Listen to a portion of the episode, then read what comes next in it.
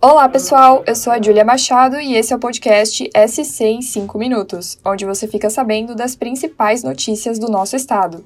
Vamos aos destaques dessa quinta-feira, 18 de agosto de 2022.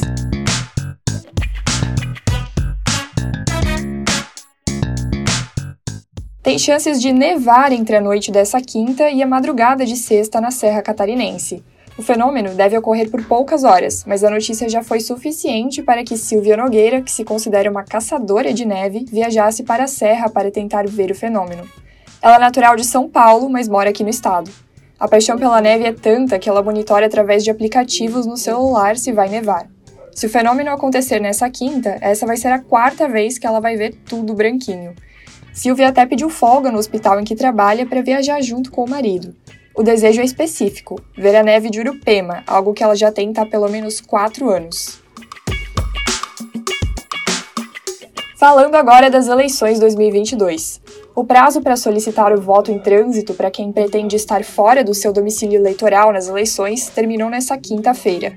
A data também determina o fim do período para a solicitação de sessões adaptadas para quem tem alguma deficiência ou mobilidade reduzida. O voto em trânsito só é permitido em capitais e nos municípios com mais de 100 mil eleitores. O primeiro turno das eleições deste ano está marcado para 2 de outubro. Em caso de segundo turno, os eleitores retornam às urnas em 30 de outubro. Essas eleições vão definir os cargos de presidente, governador, senador, deputados federais e estaduais. Falando agora de saúde. Santa Catarina é um dos estados que vai receber novas ambulâncias do Serviço de Atendimento Médico de Urgência, o SAMU. O anúncio foi feito pelo Ministério da Saúde. São 82 veículos destinados a 10 estados, incluindo o Distrito Federal. As ambulâncias vão substituir aquelas que têm mais de 5 anos de uso. O investimento federal é de mais de 22 milhões de reais. Além de Santa Catarina e do Distrito Federal, também vão receber os carros o Alagoas, Rondônia, Mato Grosso, Roraima, Amazonas, Piauí, Paraíba, Sergipe e São Paulo. Ainda não há confirmação de quantos veículos devem vir para Santa Catarina e para quais municípios serão enviados. Nesta quinta-feira fazem exatos 20 anos que foi feito o primeiro transplante de fígado em Santa Catarina. A cirurgia aconteceu no Hospital Santa Isabel, de Blumenau. O primeiro transplantado catarinense tinha cirrose alcoólica e viveu muito bem após a cirurgia, segundo a equipe médica até o ano de 2020, quando ele infelizmente morreu vítima da Covid-19. A partir de 2012, o Hospital Santa Isabel teve aumento considerável no número de transplantes por ano e se destacou no cenário nacional como referência em transplante de fígado.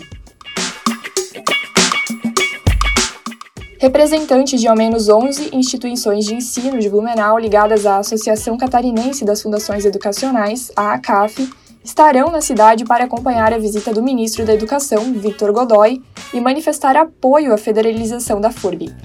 A criação de uma nova universidade federal em Santa Catarina é o principal motivo da vinda do ministro, que deve assinar um documento formalizando esse apoio do MEC à causa. O objetivo da FURB é demonstrar que a reivindicação tem apoio amplo da comunidade do Vale e das demais instituições de ensino superior. Esse documento seria a primeira manifestação oficial do governo federal a favor do projeto, o que, na avaliação da reitora Márcia Sardá Espíndola, encurtaria caminhos na burocracia dos ministérios para efetivar a FURB federal. E a época de Criança Esperança. Tem dois projetos catarinenses que vão receber parte do dinheiro arrecadado na edição desse ano. O Lara Prisco, em Xanxerê, e a Associação de Voluntários Herdeiros do Futuro, em Curitibanos, foram os selecionados no estado. Ao todo, são 71 iniciativas escolhidas no Brasil todo que irão dividir os 15,8 milhões arrecadados. Há 37 anos, o Criança Esperança auxilia projetos que tenham como objetivo levar educação para a vida de crianças e jovens em todas as regiões do país. Saiba mais sobre as entidades beneficiadas em Santa Catarina lá no NSC Total.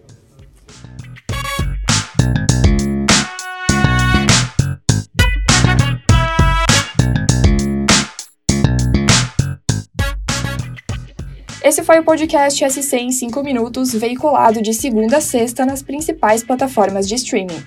A produção é minha, Julia Machado, a edição de som é de Luísa Lobo e a coordenação é de Carolina Marasco. Essas e outras notícias você pode conferir em nsctotal.com.br. Até a próxima. Tchau, tchau.